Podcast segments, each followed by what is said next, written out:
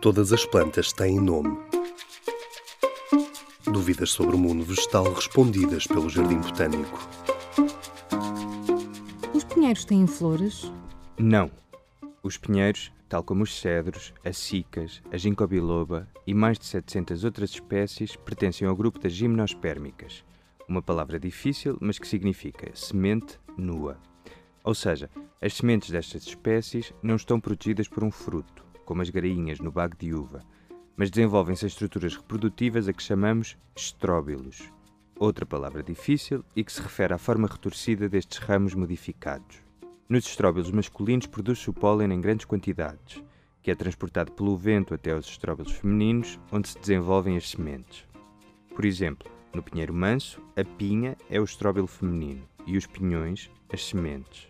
As gimnospérmicas terão aparecido há cerca de 300 milhões de anos, muito antes das plantas com flor, ou angiospérmicas, um grupo que conhecemos melhor e bastante diverso.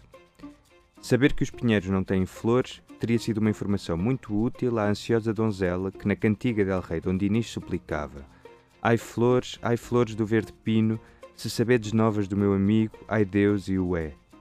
As rosas da Rainha Santa teriam dado uma resposta mais rápida.